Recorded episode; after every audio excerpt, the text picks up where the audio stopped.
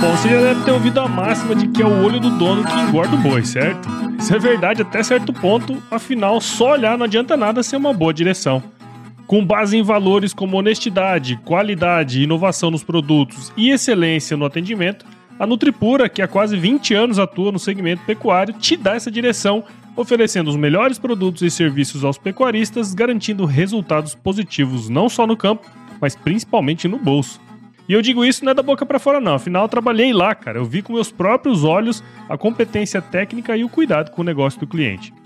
Saiba mais sobre a Nutripura em www.nutripura.com.br e fique ligado nos artigos que saem no blog Canivete, que na minha opinião é o melhor conteúdo sobre pecuária de corte que você vai encontrar na internet. Siga também a Nutripura nas redes sociais, é só chegar lá no Instagram, Facebook, Twitter e YouTube e fique atualizado sobre o que há de mais avançado na pecuária. Nutripura, o produto certo na hora certa.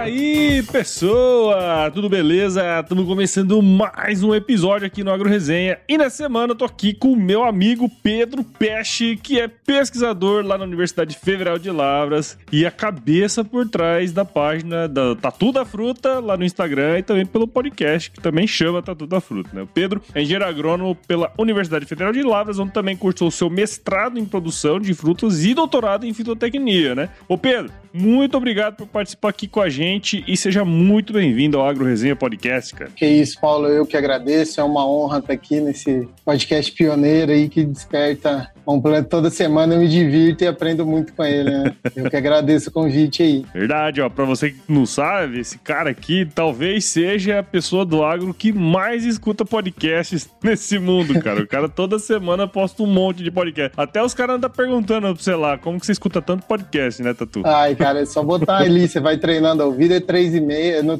2,5 3, né? É. Não, não tô tentando não passar disso, porque senão a cabeça pira também. Explode, né? né? Mas, nossa senhora, é podcast o dia inteiro. Pô, os meninos que trabalham comigo tem hora que xinga que parece que eu tô no mundo da lua ali.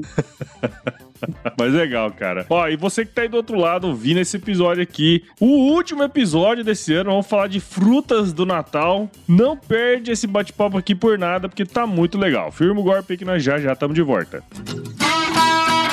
Você ouve agora Agro Resenha Podcast. Aqui, a porteira não tem tramela para quem busca se informar sobre assuntos ligados ao agronegócio. Apresentação: Paulo Ozaki.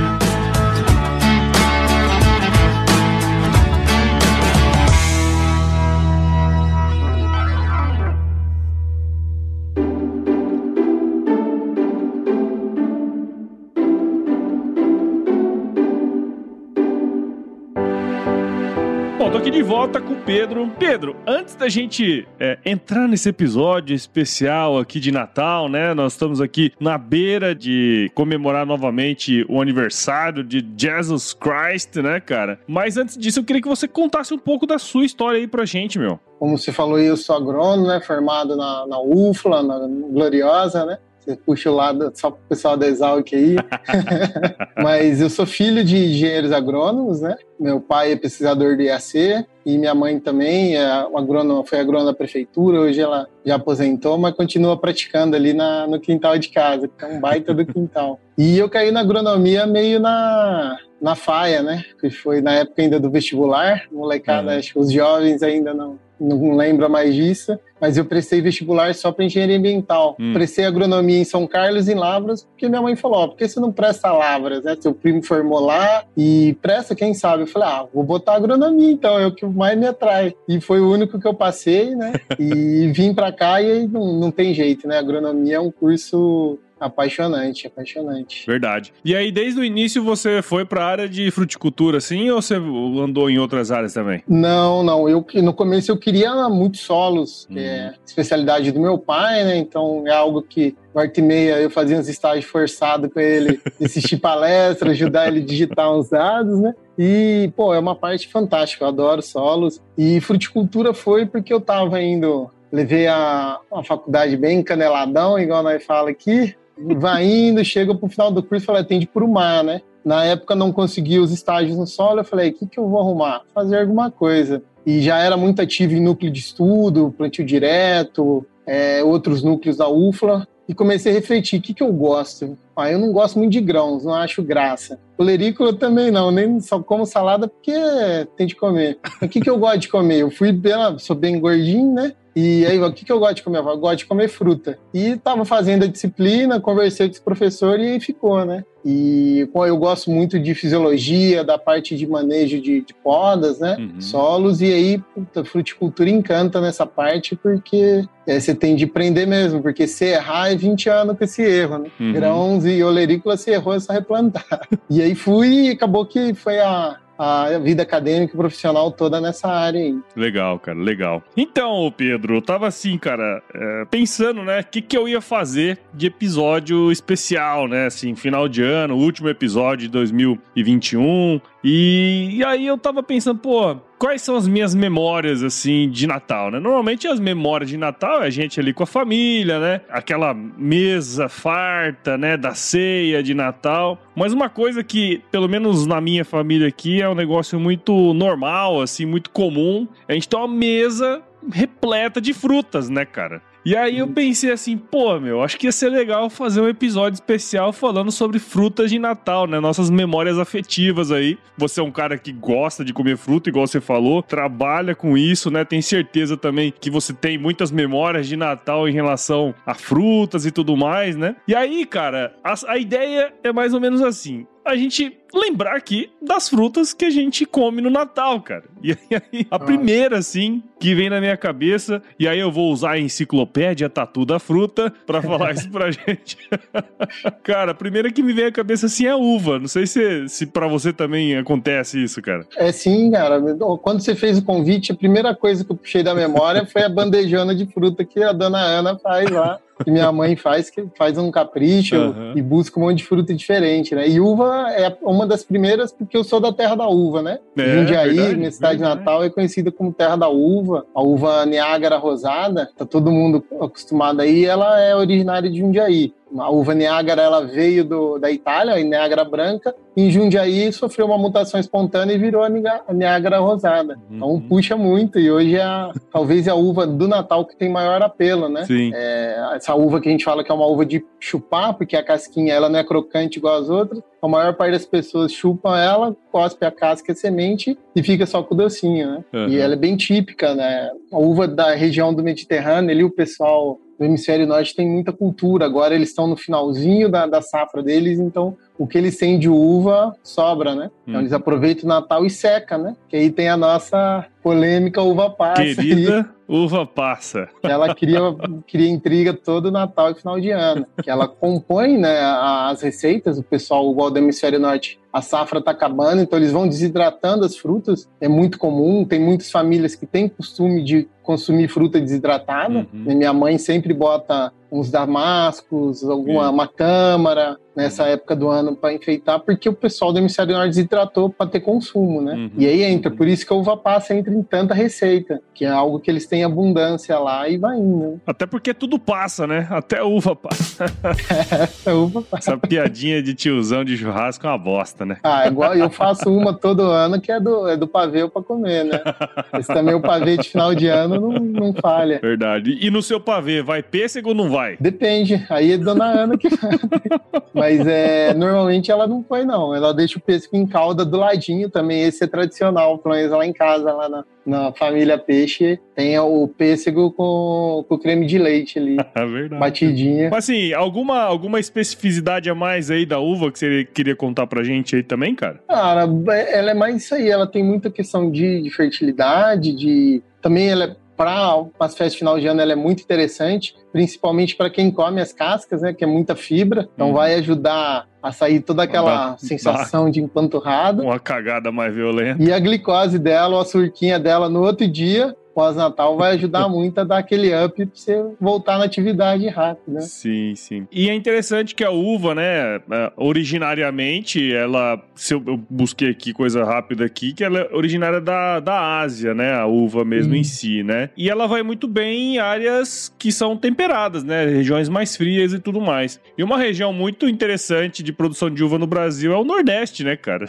É, sim, é, sim. Como é que é? Você acompanha essa questão aí também? Acompanho. Ah, para mim, aquela, essa produção de fruta no Nordeste é igual você soltar a criança no, na loja de brinquedo e fala, fala o que você quer, né? Porque, uhum. bom, é, a uva tem um poder de adaptação absurdo, né? Ela é, é da Ásia, mas ela se adaptou muito bem na condição mediterrânea, uhum. que é, eu falo assim que é uma região muito linda, mas em termos de amplitude térmica, tá pertinho do inferno, porque no inverno é muito frio, no verão é muito calor. E a uva vai produzir nesse calor e calor seco, né? Que é uma condição igualzinha que a gente tem em Petrolina uhum. na época de produção. É, lógico, vai produzir mais porque a gente irriga e, e nosso inverno não, não é frio, é quente uhum. para burro também, no caso lá. Mas ela tem um poder de adaptação absurdo. E com o avanço da fisiologia, a gente já viu que a questão dela precisar de frio ou não é, ela precisa ser estressada. Então, uhum. Então, se eu não tenho frio, estressa ela com, com sede faz estresse hídrico, que ela sofre o estresse e começa a produzir. Então, por isso que a gente consegue fazer as maravilhas que o pessoal faz petrolina. Né? Apesar que a uva tá. Eu acho que todos os estados do Brasil já produzem uva, ou para processamento, como uva para inatura. É o Amazonas que tem algumas restrições, região norte em geral, né? Porque chove demais, uhum. mas a gente consegue produzir em todos os estados do Brasil. Então, Legal. Então, poder de adaptação fantástico. Bacana, é e, é. e é uma fruta assim que todo mundo gosta, né, cara, de, de comer, né? Uma fruta fácil de comer também. Hoje em dia vem naqueles potinhos pequenininho, sem semente, né? Pra gente que tem criança em casa também. Assim, é, a uva Vitória, né? Que é melhoramento da Embrapa, fantástica, né? Ela dominou o mundo, essa uva aí. É uma das uvas mais requisitadas no mercado internacional. Cara, é principalmente petrolina, bateu o padrão de exportação, não pensa duas vezes, né? Manda embora. É. E a uva é uma das frutas que, quando alguém pergunta com qual eu começo, falar, ah, se tiver dinheiro para investir, começa com uva, porque nunca vi produtor de uva ficar perder produto. Uhum. Às vezes eles choram um pouquinho, porque tá, os preços não tá do jeito que ele quer,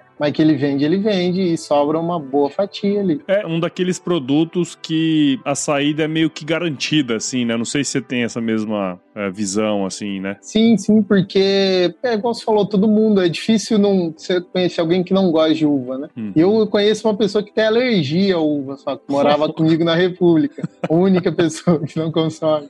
Mas do resto, quase todo mundo gosta. Tem gente que não gosta das uvas de chupar, tipo a Niagara, mas tem a Vitória, a uva crocante, uhum. se não os sucos, os vinhos também, né? Sim, então sim. ela é uma, uma fruta de ampla aproveitamento, né? Da semente a gente faz óleo, então óleo extremamente hidratante, da casca quando sobra resíduo dá para fazer cosmético, dá para animal, então a gente aproveita a uva de todas as formas. É, cara, a gente até se alongando muito mais na uva aqui, mas não poderia deixar de falar do nosso querido vinho, né, cara? Pô, é. até se não tiver um finalzinho ali com um vinhozinho e tal, também, né, cara? Com certeza, que a, a bebida sagrada, né? Tem tudo é, a ver com, com, a época do ano ali. Exatamente. E é um, é um produtaço, né? Que aumenta o valor agregado da, da uva e alegra muito o consumidor. deixa alto, eu diria, né? Sim, deixa ele muito alegrinho, bem feliz. Verdade, cara, verdade.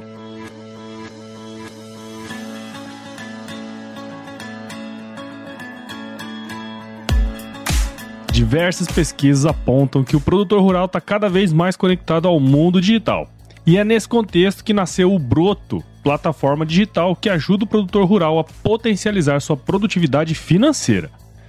No ecossistema Broto você encontra um marketplace completo com acesso a produtos e serviços, além de conteúdos relevantes em diversos formatos, inclusive podcast, que vão apoiar o produtor em seu processo de tomada de decisão. Há décadas como parceiro do produtor, agora BB Seguros e o Banco do Brasil, através da plataforma Broto, querem descomplicar a agricultura digital e trabalhar para promover a inclusão digital em todos os perfis de produtor. Siga o Broto nas redes sociais, é só buscar por @somosbroto no Instagram, Facebook e YouTube e entre no site www.broto.com.br e saiba como o ecossistema Broto pode te apoiar. Somos Broto, seu jeito digital de fazer agro.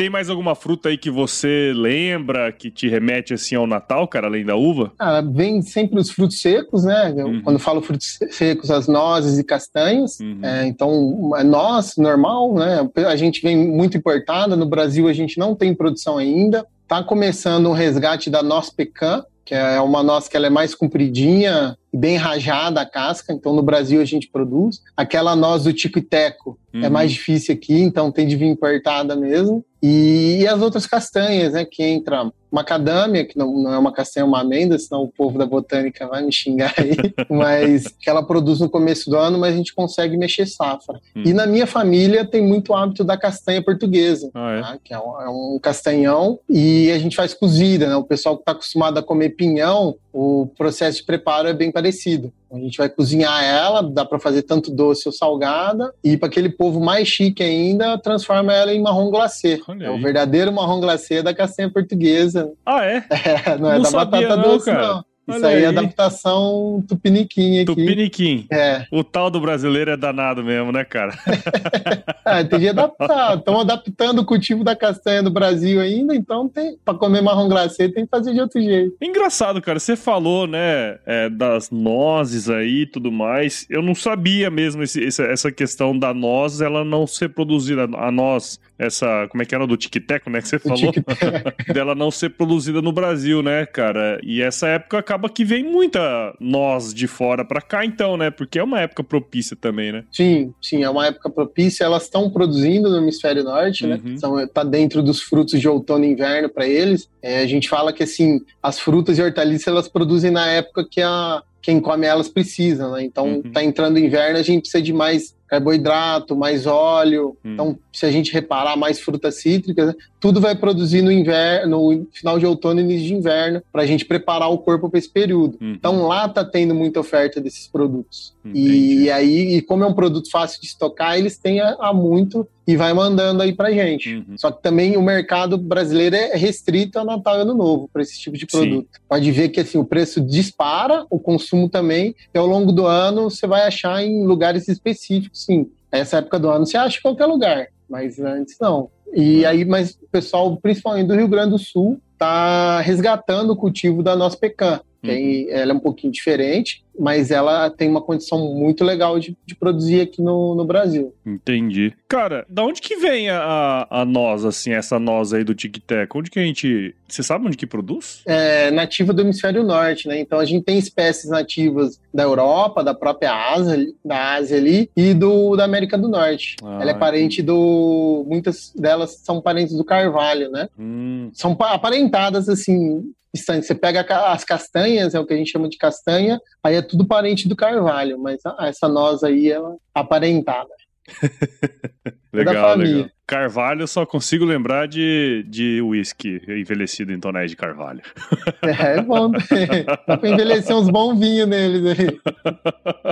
Verdade, verdade, verdade. Tem isso aí Mas também. E o conhaque também a gente usa, que é o vinho branco envelhecido em tonel de carvalho também, né? Legal, cara. É o vinho branco destilado e envelhecido. Isso aí. Olha aí. Muito bom. Ô, Tatu, uma, uma, uma coisa assim que sempre que tem Natal em casa, a gente faz questão de comprar, né? Minha mãe sempre pede, ó, a hora que você estiver vindo pra, pra chácara aqui, passa no mercado e compra ameixa.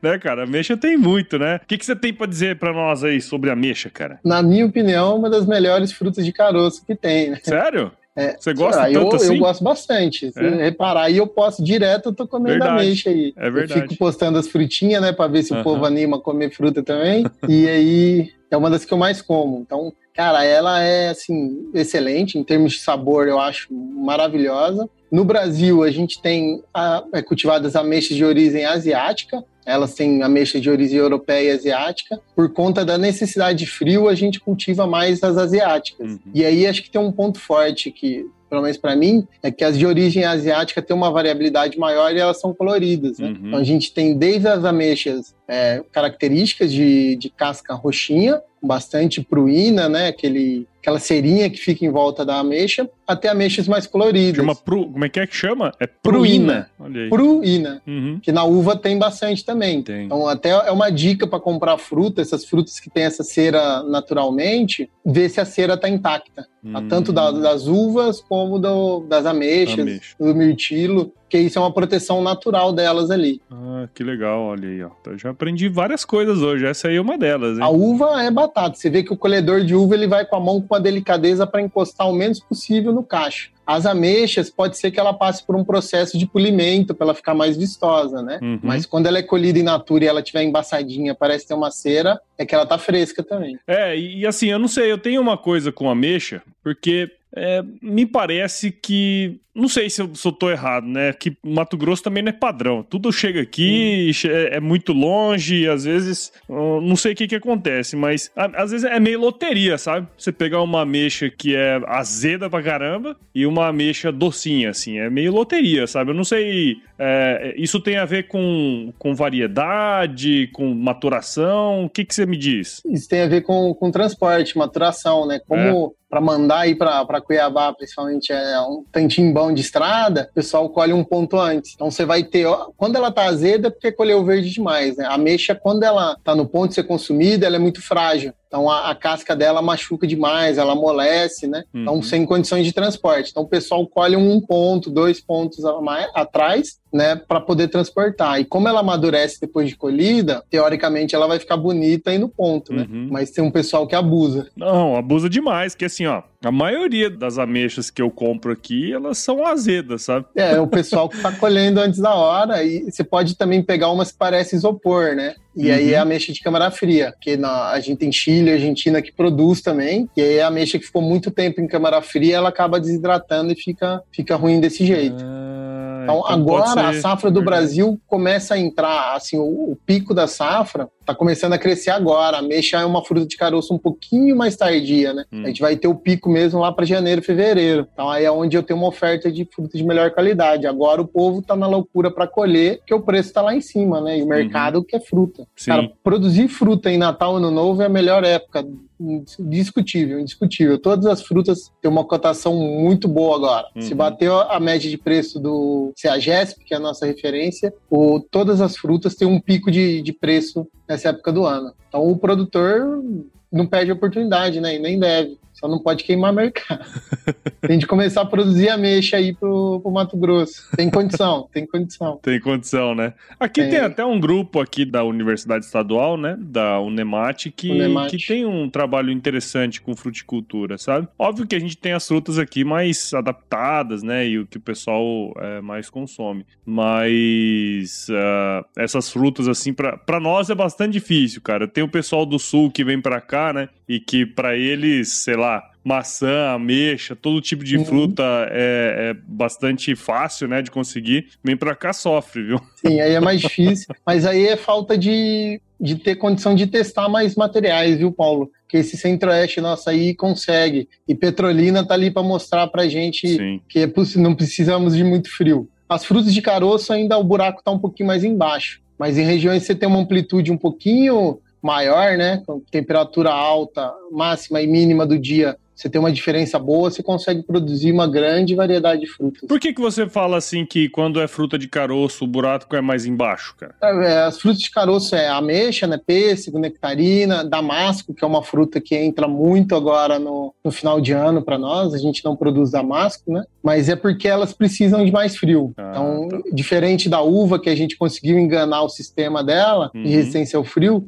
nas frutas de caroço a gente tem um pouco de dificuldade. Os pessegueiros, eu te falo que aí, principalmente as cultivares novas da Embrapa, é 80% de chance de produzir. tá? Vai, dar, vai frutificar, vai bonitinho. A gente tem só que tomar cuidado com doença. Uhum. Ameixa, o damasco, que precisa um pouquinho mais de frio, a gente vai apanhar um pouco mais. Porque tem hora que é um pouco difícil eu enganar a planta. Tem planta que é muito exigente em frio mesmo. O estresse principal é o frio. Entendi, entendi. Legal, cara, interessante.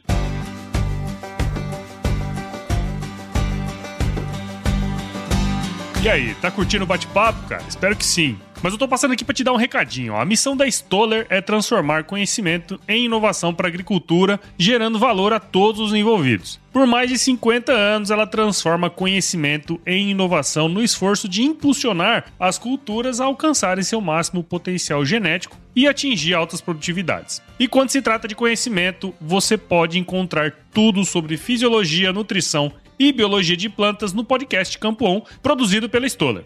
Lá, um time de especialistas aborda assuntos relacionados às principais culturas agrícolas e, como você já sabe, você pode escutar quando, onde e como quiser. Aprimora o seu conhecimento no site da Stoller, o www.stoller.com.br. Lá você vai encontrar vários artigos técnicos e o link para assinar o podcast Campo On no Spotify. Lembre-se de seguir a Stoller no LinkedIn, Instagram, Facebook e YouTube. É só procurar por Stoller Brasil. Isso é inovação, isso é Stoller. E vem cá, conta aí mais alguma aí que você lembra aí que a gente pode conversar hoje. Cara, uma também que pega estranha muita gente, ah, igual aqui em Minas, quando eu vim para cá, a gente começou os experimentos. Uhum. Meu experimento de doutorado, o primeiro, né? Teve uns três até eu conseguir defender. Era com, com figo. E, ah. bom, aqui o pessoal tem a tradição de fazer figo doce, né? Figo verde e faz aquela caldinha. Sim. E eu e meu orientador, a gente é de São Paulo, a gente tem o costume de comer figo maduro. E assim, minha mãe adora, meu pai adora. E eu separei a, uma parte da testemunha, ainda é. bem que o experimento deu certo, senão os revisores iam confiscar o artigo depois, para colher figo maduro, né? Uhum. E aí cheguei lá, peguei, comecei a comer e o povo olhando com aquela cara de espanto, falou, Tatu, o que, que você tá fazendo? Eu falei, ah, uma das melhores frutas que tem, figo maduro. E é algo que é muito comum nessa época do ano. Você hum. vai ver, não sei se chega aí para você, não. mas São Paulo Sudeste tem muito figo. E é essa época do ano que eles estão amadurecendo. Então, pensa num, num negócio doce naturalmente e assim muito nutritivo, aromático, para encaixar nas receitas, né? Ele vai muito bem com carne de porco. Então você corta ele natura, faz as fatiazinhas e coloca junto com uma carne de porco, uma outra carne, tanto para enfeitar como para consumir junto. É uma delícia. Cara, é engraçado você falar isso, assim. Eu, às vezes que eu comi figo, é, foi em calda, assim, né? O, uhum. o, doce, que é tipo um doce de compota, né? Isso. Mas você comentou esse lance aí de comer o, o fruto, né? Eu lembro que quando eu era moleque, eu não lembro onde foi. Eu comi o fruto é, a fruta do figo, né? E eu lembro que eu, eu, eu, tive essa sensação, porra, que fruta gostosa, né? Só que, porra, aqui em Mato Grosso, Cuiabá, a gente não tem, não consegue colher a fruta direto do pé, né? Pra encontrar também, pra comprar, não é um negócio simples. Mas é verdade, você falou, cara, o negócio é uma fruta gostosa, né? Sim, sim. Em Cuiabá dá, vocês estão perdendo tempo aí. Figo a gente é. já sabe que não precisa de frio. Aí, Puta, cultiva em várias regiões. E figo tem uma curiosidade bacana, né? Hum. Tanto a questão da da, que na verdade o que a gente come é uma inflorescência, né? Um uhum. ovário super desenvolvido e que no Brasil a, as variedades que nós cultivamos desenvolvem inflorescência sozinha, com um estímulo uhum. natural desenvolve. Na Europa eles precisam de uma vespinha. Ah, então, é? Muita gente já deve ter visto meme de internet falando que a gente está comendo inseto, porque uhum. a vespa entra para polinizar o figo por dentro e ela não consegue sair. Uhum. Então acaba que lá ela é digerida, fica no meio do figo e é igual o bicho da goiaba. Se tá lá dentro, você não vê, beleza. Bicho da Só que aqui no é Brasil. Vespa da, bicho, do figo é figo. Bicho do figo é figo. e aí o, o, pessoal tem esse, entre aspas, nojinho de comer figo, porque vai ter um, um, resto mortal de uma mosquinha que é tão pequenininha que ela desaparece no desenvolvimento do fruto. Né? Uhum. E no Brasil a gente não tem, não precisa dela. Ah, o pessoal até faz anos que eles pensam em introduzir essa mosca, mas por questões de risco biológico, vai saber o que, que acontece com esse uhum, trem aqui, né? Uhum. Ainda não introduziram mas a gente tem variedades, é a roxa de valinhos, a principal, porque ela produz tranquilamente. Ô, oh, cara, agora você falou isso aí, os veganos pira, hein? E agora? Pô, agora eu liberei pra eles comer figo, que pelo menos os nacional pode. E a gente tá exportando muito figo. É mesmo? Essa época do ano, a região de Valinhos, a região de Campinas, exporta muito figo, principalmente para o Oriente Médio, né? uhum. né? Você tem uma grande tradição de comer, Verdade. tanto figo doce, né? Figo rami, para quem nunca comeu, que é uma, um, um doce de figo diferenciado, ele é um doce de figo maduro. Para mim é muito melhor do que a compota que a gente está acostumadinho aí. Ou se não, fazer uma geleiada de figo também. Geleada. Fica fantástico. Você pega o figo maduro, como ele estraga muito rápido, pra gente não perder, a gente monta, faz a geleia ali, deixa eles com as sementinhas, com, a, com os pedaços de polpa para dar uma textura na, na geleia, né? Pela legislação, geleia é feita do suco, então é filtrada. Geleiada tem parte de fruta. Entendi. Sim, para o consumidor não muda muita vida, mas a legislação tem nomes diferentes. É, a legislação, na verdade, no fundo, no fundo, ela vem muito mais. É, tá igual chacrinha. Ela vem muito mais para complicar, né? Para confundir do que para explicar. Sim, né? sim, bem isso. E, e, do figo, acho que a última curiosidade ali, que essa eu também tinha passado batida. Já dei muita aula de figo, mas é uma das primeiras frutas cultivadas pelo homem, né? Eles têm referência bíblica e é uma das poucas que a gente já tem um histórico foi uma das primeiras a ser domesticada e cultivada. É mesmo, verdade, Sim. né, cara? Porque a uva também é uma, é uma. Ela é cultivada há muito tempo também, né? Mas Sim, o figo a parece. Uva desde o Império então... Romano, o figo Isso. também, né? Ah, cara, legal. O pessoal já tem o hábito de, de consumir desde antes do Império Romano, né? Uhum. Os primeiros relatos que a gente tem é daí, mas é bem de antes. Legal. Legal, cara. Ô, ô, Tatu, outra fruta, né? Que sempre minha mãe pede para comprar também, na hora que vai para lá. que, na verdade, normalmente ele tem até um, né? Que é a cereja do bolo, né? é, eu confesso que a fruta mesmo, assim, sem ser a, a cereja em calda, né? É. É, aqui a gente só encontra no final do ano, né? Mas o que, que você tem para falar pra gente aí sobre a cereja? Rapaz, essa é uma que eu tô esperando a galera adaptar ela aqui no Brasil. Hum. Tem, ela é parente do pêssego também, é uma fruta de caroço. Então é prima um pouquinho mais distante do pêssego. Uhum. E ela precisa de muito frio também, né? As, a, os prunoides, né? Os prunos da vida, então essa família de fruta de caroço, necessitam frio. Então a gente já tem os nossos vizinhos aqui, Argentina e Chile produz bastante, e já temos algumas experiências de cultivo no Brasil, né? O pessoal lá de Santa Catarina está com alguns trabalhos de adaptação e o pessoal lá em Petrolina. Tá? Então é, é, uma, é uma frutinha muito rica, é, para quem já teve a oportunidade de, de, consumir ali na natura, né? Essa época do ano a gente vê tem uns saquinhos todos furadinhos, bonitinho ali. Então, Isso. normalmente são frutas bem crocantes, adocicadas, né? Muito nutritiva, muito antioxidante, vai ajudar a gente. Na, na Espanha, né, tem uma... Lá essa questão da cereja é tão legal que eles têm a picota, que é uma cereja específica de uma região e ela tem uma característica, tem até denominação de origem ali. Ah, é? A galera espera iniciar a produção dessa, dessa cereja ali para consumir. Ela realmente é uma cereja diferenciada, muito mais crocante, um sabor bem mais, mais interessante, principalmente para gente que está acostumada com um chuchu aí que eles falam que é cereja. então, é, tem, tem uns que, assim, não tem muito gosto, né? Não é tão doce assim como deveria ser, né? Sim, mas aí entra que tem algumas variedades de cereja que são destinadas à indústria mesmo. Hum. As compotas, então, elas são um pouquinho menores, assim como as ameixas, né? As ameixas dessa ameixa seca, ameixa em calda que vem, são ameixas próprias para a indústria. No uhum. caso da, da cereja, a mesma coisa. E são variedades específicas? São variedades mais ah, tá. voltadas tá. para a indústria. Entendi. Lógico que outro dia até achei brincando brincando no TikTok um cara ensinando a fazer cerejinha de chuchu. Hum. Mas a maior parte do que vem é cereja. Vocês podem olhar lá que tem. Você vai achar o buraquinho do caroço no meio. É que, bom, é melhor você ficar desfrutando dela do que ficar procurando, fazendo uma autópsia no, na frutinha, né? Mas é, é são variedades específicas para a produção de, de compotas, né? Ela é muito utilizada em misturas, em Bom, quanta coisa que a gente tem em sabor cereja, né? Uhum. No hemisfério norte eles têm condição de fazer com, com a fruta mesmo. A gente aqui fica com os corantes e os adoçantes. Vamos colocar cereja no bolo. Eu, eu gosto dessa. Legal, cara. Tem mais alguma aí que, você, que te remete ao Natal aí também? Cara, é, maçã remete, hum, tá? Porque tem muitas famílias que têm no velório da leitoinha, coloca uma maçã pra enfeitar, né? Não pode faltar Sim. no final do ano, uma boa leitoinha ali. Já salvei os veganos agora, agora eles estão querendo me matar, né? Deixei todo mundo comer figa, agora estão falando de comer leitão. Mas é uma fruta saudável e a gente está em plena safra, né? Uhum. Então a safra do Sudeste está começando agora, está é, acabando, na verdade, agora, e está iniciando a safra do Sul. E é bacana que o Brasil ele saiu num, num, prazo de 40 anos de totalmente é, importador de maçã para um país exportador já. Uhum. E em termos de produtividade, a gente ganha de muito país aí do norte. Né? Se eu não me engano, a Polônia é o maior produtor mundial, mas assim, a gente tem áreas que dobram em produtividade em relação a ele. Uhum. O pessoal lá de Santa Catarina, gauchada lá, faz um trabalho muito bonito com a maçã. E nessa época do ano, ela parece uma verdadeira árvore de Natal as variedades assim que quem já teve a oportunidade de ver uma macieira carregada de fruta é a coisa mais linda. Você vê, parece um monte de uhum. bolota vermelha ali que tá vindo. Posso te contar um segredo, Tatu? Nunca vi uma macieira na vida. Não acredito. Juro por Deus.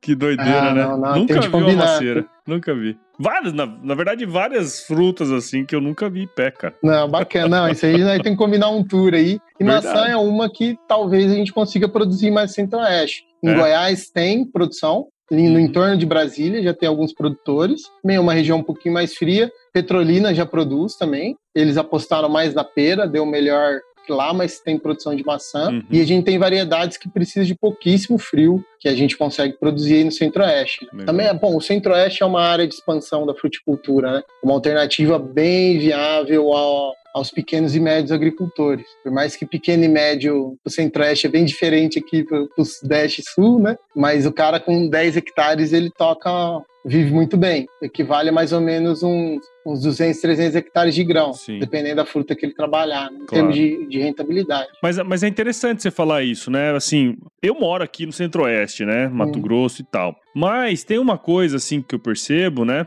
É, essa questão das frutas, é que, assim, primeiro não tem muita informação, né? Você tá na Meca aí, no lugar onde, onde se estuda muito é, fruticultura e tudo mais. Só que tem um outro, uma outra questão, né? Que Mato Grosso, por exemplo, é um estado, é uma fazenda, né? Aqui Sim. tem 3 milhões e 300 mil pessoas é, num estado enorme, gigantesco, né? Então acho que quando resolver o problema da, da, da logística, né? Quer dizer, a hora que você conseguir produzir e, e, entregar de uma maneira relativamente rápida nos centros consumidores, eu não tenho dúvida, cara, que vai começar a vir essas culturas que possuem maior valor agregado, né? E quanto maior o valor agregado para essas pequenas e médias propriedades, porque aqui, aqui também tem muitas, né? Pequenas e médias Sim. propriedades. Pô, meu pai, por exemplo, é um cara que tem uma pequena propriedade, né? Então, isso é uma alternativa para pequenos e médios médios, né, continuarem ali no campo também, né? E isso movimenta demais a, a, as cidades, né? Os lugares ali onde, onde é produzido, né, cara? Sim, com certeza. Ali para desenvolvimento de economia local, né? É. Melhoria, isso é muitos lugares é tido como política pública, né? Uhum. Incentivo de produção de frutas e hortaliças no, no entorno do, das cidades, né? Isso. É importantíssimo isso aí. Legal. Mas aí a maçã tem um potencial absurdo. E tá entrando na moda a cidra, né? Uhum. É, que um fermentado de, de, maçã. de maçã. Então, o pessoal já está se ligando em fazer isso, está vindo a mesma modinha da cerveja artesanal, está entrando a moda da cidra. É que o Brasil nunca teve a tradição de consumo de cidra, né? Sim. Falei cidra, a maior parte lembrou da cerezer. É. Também é de um dia aí. Faz uns vinhos, mas mas a cidra deles é razoável. Pra muita criança estourar champanhe ali no final do ano. É, isso que eu ia falar, eu ia falar justamente isso, né? Quer dizer, no, a gente vai ao Natal e tal, aí no Ano Novo, hora que sobra ali, tem uma cidra cerezer pra gente fazer, né? É, exatamente. Eu lembro isso aí também que remete meu final de ano. Bom, eu sempre aprendi a beber vinho faz um tempo já, então eu tinha de estourar champanhe. E meu irmão caçula, ele queria estourar também. Aí comprava a cidra cerezer do, do bichinho lá que ele tava assistindo na TV na época ali. o bichão ia estourar ela também, né? Legal. Mas é, brincadeiras à parte, a cidra tá profissionalizando demais. O Brasil tá sendo uma alternativa de renda aos pomicultores, né? Uhum. E tem anos que os caras produzem tanto que o preço vai lá embaixo. Então eles têm de procurar os alternativos. Cidra, vinagre, hoje se vocês olharem, quase tudo que é de fruta, suco de fruta é adoçado com suco de maçã. É, o suco de maçã, ele a maçã é uma fruta com gosto bem, bem simples, é né? uma fruta mais doce do que saborosa, vamos dizer assim. Sim. Então, para o cara botar numa mistura de suco, adoçar naturalmente é muito melhor que ele botar um açucão lá e meter a glicose de todo mundo lá para cima. Né? Uhum. Então, tá entrando a, a maçã para a indústria, está ganhando um mercado fantástico e está ajudando muito os produtores nossos aí. Legal. Tá, só uma curiosidade, Paulo, que eu estava fazendo dever de casa, essa eu não conhecia, mas diz que você comer uma maçã na noite de Natal faz com que você tenha saúde pro próximo ano. Ah, é? Isso, Aí, ó. Não sabia disso aí, tava fuçando na internet aqui antes. E se esquecer de escovar o dente, a maçã ajuda também, porque ela tem uma Verdade. textura bem, bem áspera, então ela é limpa, né? Uhum. Esquece só que ela tem muito açúcar. Não, mas é, tem, tem mesmo alguns relatos assim que as sociedades primitivas, onde tinha maçã, os dentes eram, eram, eram melhores do que os lugares onde não tinha, né? Sim, sim. Legal. Ô, ô, Tatu, eu tava lembrando uma coisa aqui relacionada à maçã, não sei se você já ouviu esse, esse case aí, né? Tinha, antigamente, tinha um problema muito grande de padronização, né? De maçã, né? Assim, acho que ainda deve ter, mas aquela, a, o saco, a sacolinha de maçã da turma da Mônica veio pra resolver esse problema, né? Era uma maçã pequenininha, que não tinha valor de mercado, e aí eles pegaram e colocaram num- numa sacolinha, né, focado pra criança, que era maçã da turma da Mônica, né? E virou um case de sucesso, porque no- maçã que não ia ser utilizado, não tinha valor comercial, passou a ter um bom valor comercial, né? Você já ouviu falar dessa história? Já, já ouvi falar, isso aí, o case abriu porta pra um monte de coisa, né? Que você É. olha, tem a pera de ceninha, tem uma cenoura de sei lá o quê, a fruta de sei lá o quê, até o abacate, tem uns pequenininhos da Jaguaci que tem algum personagem ali, então tem muita coisa. Hoje ele já tem um foco para esse tipo de produto, né? Na verdade, eles param de fazer raleio. Lógico que na seleção de frutos sai alguma coisa pequena, mas já é, já é tratado como produto premium, até porque o preço daquilo lá não é de fruta, fruta Exatamente. miúda, né? A Uhum. agregação de valor que o pessoal dá nisso aí é muito grande. Então, hoje é um mercado interessante porque incentiva a molecadinha a comer fruta, né? E puta, agrega um valor que É. só com o processamento mesmo que a gente chegaria algo perto. Né? Sim, sim. E é interessante, pô, eu tenho filho, né? É, dois, e aí a hora que a gente vai comprar maçã, a gente compra maçãzinha pequenininha, é mais fácil deles pegarem na mão e tudo mais, né, cara? Você vê como que uma sacada pode mudar uma indústria, né, cara? É porque era muita fruta boa que a gente desperdiçava ou virava vinagre na época, né? Porque na época não tinha nem a cultura de fazer suco. Uhum. Hoje que tá mudando um pouco. É umas sacadas assim que a gente tá precisando de, disso com muito mais coisa, né? Verdade. Ô, Tatu, a gente tá chegando aqui quase ao final aqui, né, das nossas é, divagações aqui sobre frutas de Natal. Você comentou agora há pouco aí, ô Tatu, da maçã, né? Você comer a maçã na noite de Natal. Várias superstições que existem aí, né, nessa época aí que é muito bonita. E tem uma fruta em especial que tem muita coisa envolvida em torno dela, que é a romã, né, cara? Sim. Você até falou que tem coisas relacionadas a isso com ela também. Tem como você contar um pouquinho mais sobre a romã e também sobre essa superstição Tem, aqui pra tem galera sim. fazer na noite de Natal. Não, tem. Cara, a romã, para variar um pouquinho, é fruta também asiática, né? Hum, É, a Ásia é um grande celeiro de quase todos os vegetais cultivados, né? não só frutas, Uhum. a maior parte está lá. Que ela se adaptou muito bem à região mediterrânea, assim como a uva e, é, e a oliveira, né? E é uma frutinha que ela, ela remete à abundância, né? Porque ela tem várias sementinhas, né? Tem muita semente, então ela é muito utilizada em superstição no, no final do ano. Acho que todo mundo conhece aquela do, das sete sementinhas, guarda na carteira, né? No final do Isso. ano. Mas aí, dando uma fuçada aqui, eu achei uma superstição de Natal com a romã. Ela é bem parecida, né? A gente vai comer nove sementes de uva, de uva, de romã.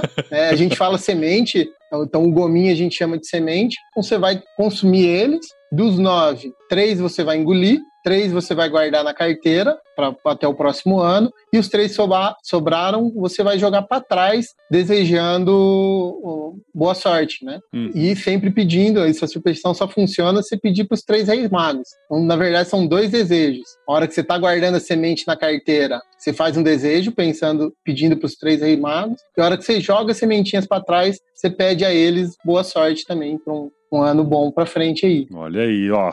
Ó, já, já aprendeu aqui duas superstições pelo ano de Natal. Quer dizer, come aí uma maçã que é pra manter o shape, né? No, no ano seguinte. e pra trazer boa sorte e prosperidade a nossa querida romã, né, cara? Eu tenho uma coisa muito interessante com a romã, que a romã é muito bom pra garganta, a casca da romã, né? Você tem essa aí também? Sim, já, já vi falar também, ela é muito boa. A romã, na verdade, ela para saúde, né? Ela é a fruta que vai, vai estourar. A gente aqui aqui no, no, ramo da fruticultura fala assim: a fruta estoura quando aparece o Globo Repórter. É. Então, eu tenho certeza que já está na pauta deles. Porque quando a gente olha o mercado internacional, dessas frutas atreladas à saúde, a romanha é que está mais crescendo. Ah, é? Então, logo, logo ela explode no Brasil. Então, no mundo inteiro está crescendo, tanto para processamento, porque por ela ser vermelhinha, ela tem muito antioxidante, muita capacidade anti-envelhecimento, uhum. capacidade antibacteriana também, né? Por isso que a casca dela funciona isso, na dor de garganta. Bem. E assim, é uma das frutas que, se eu fosse apostar no cultivo delas,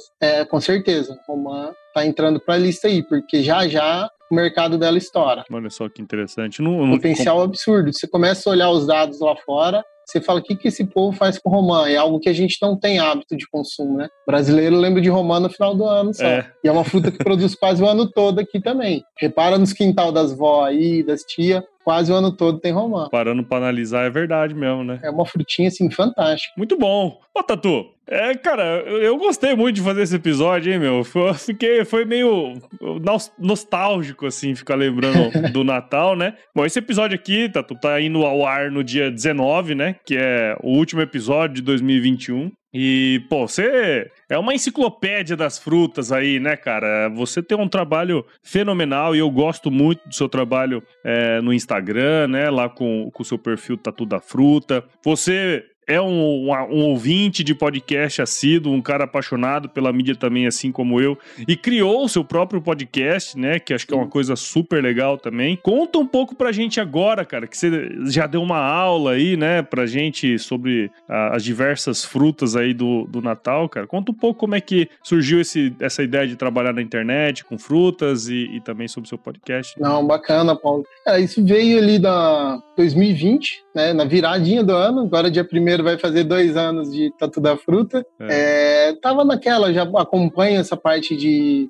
de rede social há um bom tempo, né? Comecei com a parte de finanças, aprendendo, e aí uma coisa vai puxando a outra, né? E deu estalo, falei, ah, vamos, vamos brincar disso aí porque se quem olhar meu perfil pessoal do, do, do, Instagram só vai ver foto de igreja e paisagem, né? Só isso. É, e nem religioso eu sou. Né? Mas é, eu falei, ah, vamos produzir um pouco de conteúdo, sempre vem muita dúvida básica, né? A gente recebe aqui na universidade e-mail, contato com produtores, né? E é assim, pessoal não sabe nem o básico às vezes, não só produtor, né? Fruta, tem muita gente que desperta. Fala, ah, vou passar um pouquinho de conteúdo. De uma forma assim, à medida que vai acontecendo as coisas, eu vou postando, porque eu não sou, eu tenho um pouco de dificuldade em organizar roteiro, fazer essas coisas assim. Então, vai aparecendo aqui, eu vou mandando brasa e, e vai indo, né? E, bom, tá tendo um feedback legal, a ideia é fazer, passar informação bem básica mesmo, e aí escutando o podcast, né? E já tendo, sentindo uma necessidade de fazer um conteúdo um pouco mais organizado, veio a ideia de fazer o podcast, que aí casou com quando você lançou tua mentoria. Uhum. Eu já estava com aquela comichão, tinha um grande amigo aí que me estava incentivando. Eu fiz a mentoria e fui enrolando, no meio do ano saiu. Aí lá eu tento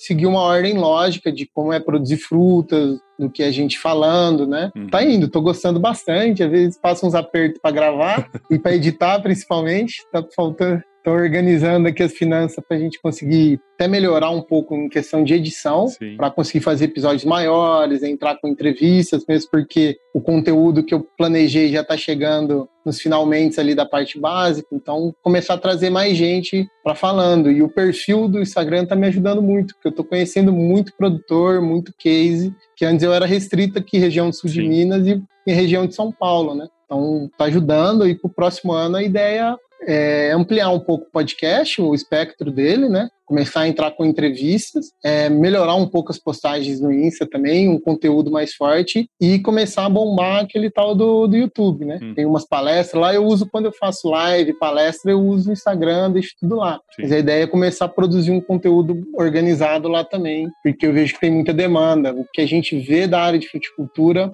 é muita pessoa com boa vontade, que vai trazendo experiências práticas, muito material bom, mas ainda material lógico, numa ordem cronológica.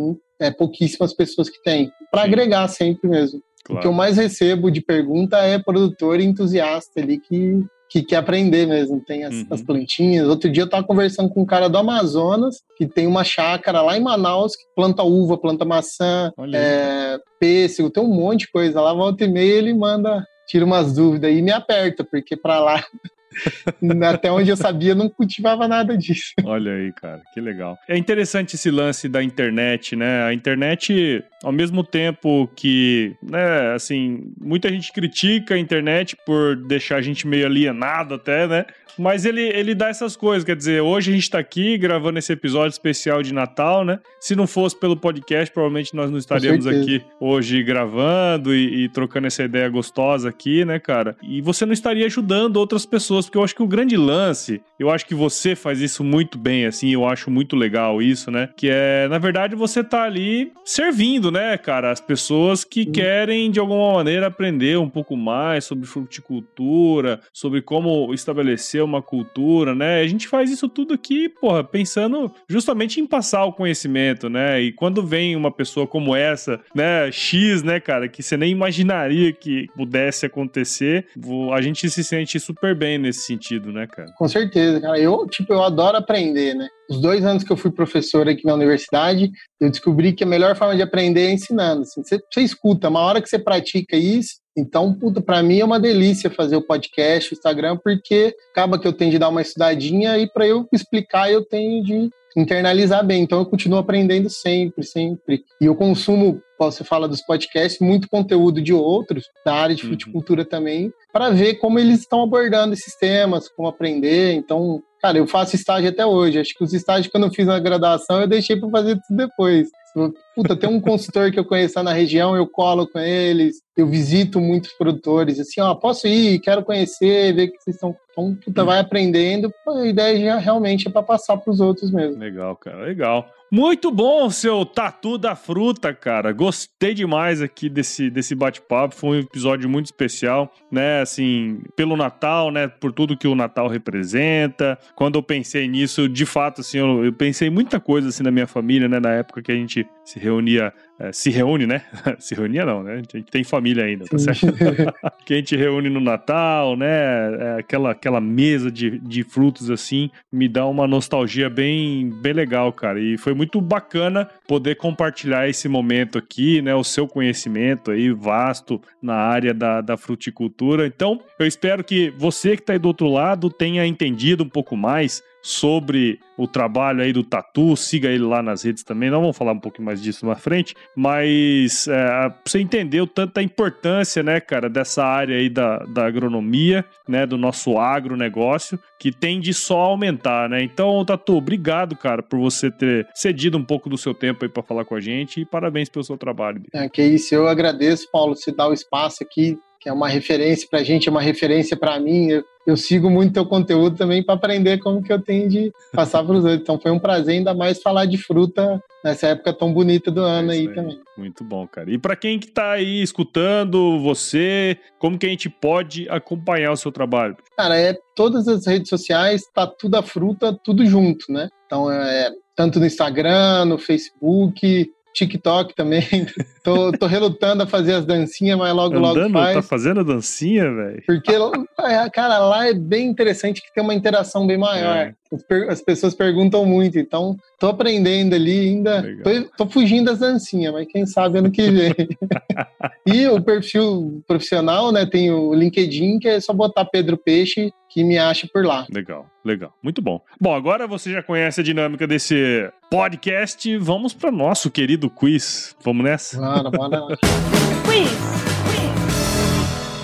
Bom, você sabe já a dinâmica, cara. Eu vou te fazer algumas perguntas, você responde a primeira coisa que vier à sua cabeça, tá certo? Beleza. Vamos lá. Pedro Peixe, qual é a sua música antiga predileta? Rapaz, eu não sei se é tão antiga assim, mas é uma música que tá assim, muito no meu momento de, de vida. É aquela do Vitor e Léo, Vida Boa. Porra, velho, não é antiga? Ah, eu tava na graduação um tempo atrás aqui, não é tão antiga assim, não. É verdade, ela é nova, ela é nova. Na época que a gente é tava é jovem, na graduação, é a gente é jovem, né? Jovens, né? Você que fala. É isso mesmo. Pô, vai estar tá escutando. E vai zoar os professores, nossa, aí você pega o mesmo cacoete dele. que vida boa, sapo caiu na lagoa. Sou eu no caminho do meu sertão. Que vida boa, oh, oh, oh, que vida boa. Sapo caiu na lagoa.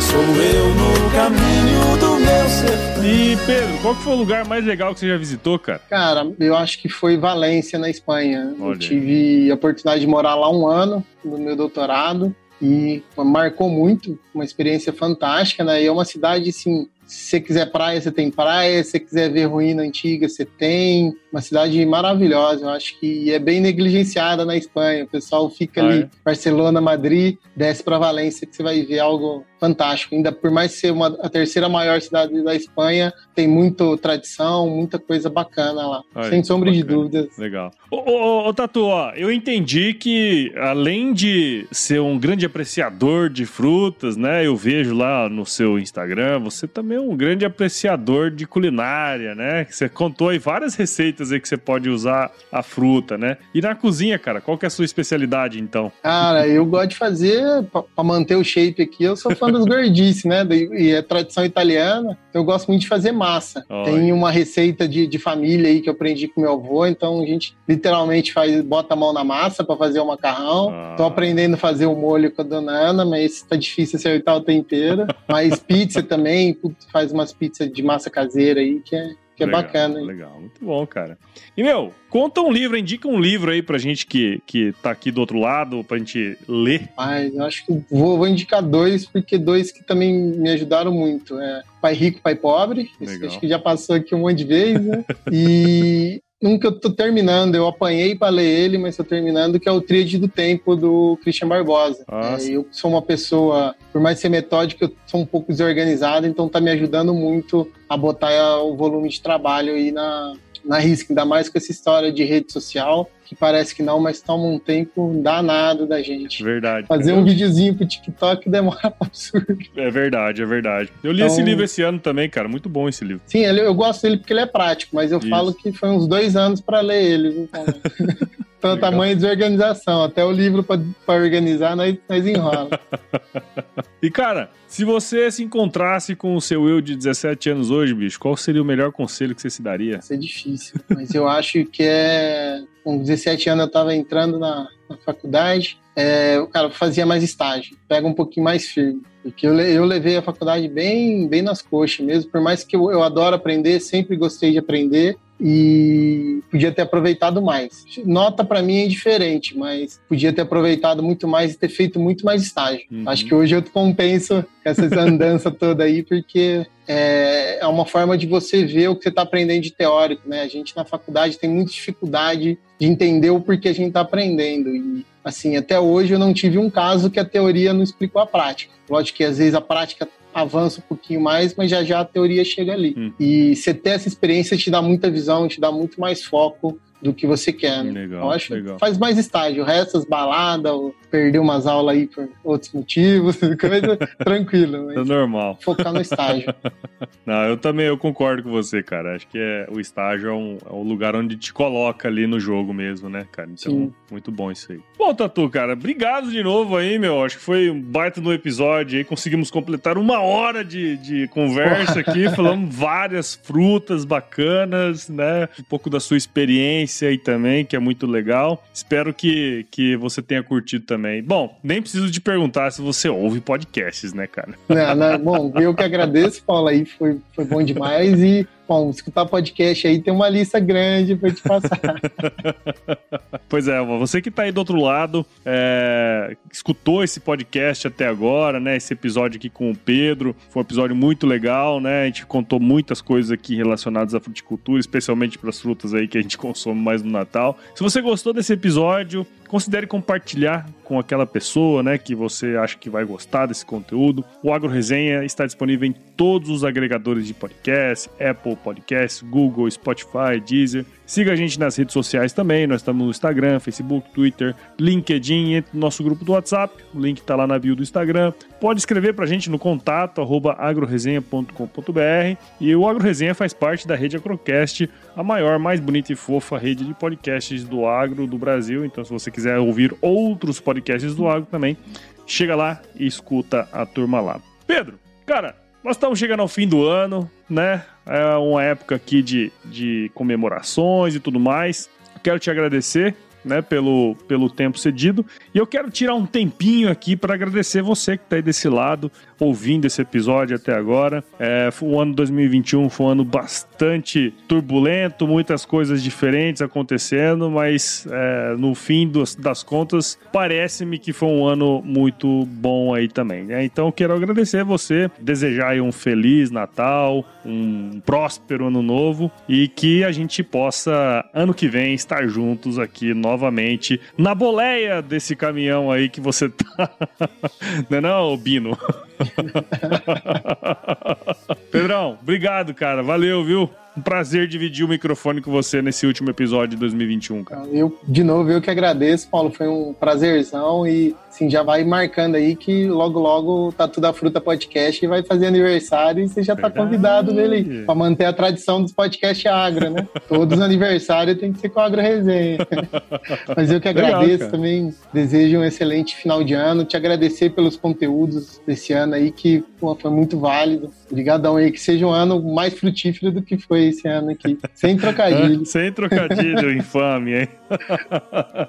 Muito bom, então. Você que tá aí do outro lado e você também aí, ô, seu Pedro. Fica aquele recado, né, cara? Se chover, não precisa molhar a horta, não, que vida boa! Oh,